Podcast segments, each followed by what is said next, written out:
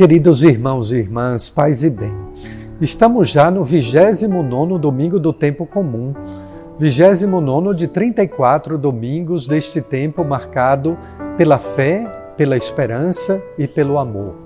Desta vez, nosso Senhor apresenta aos seus discípulos o terceiro anúncio da paixão. O Filho do Homem deve sofrer, morrer e ressuscitar. Assim é também a nossa vida: alegria e dor, morte, mas também ressurreição, vida eterna pela nossa fé.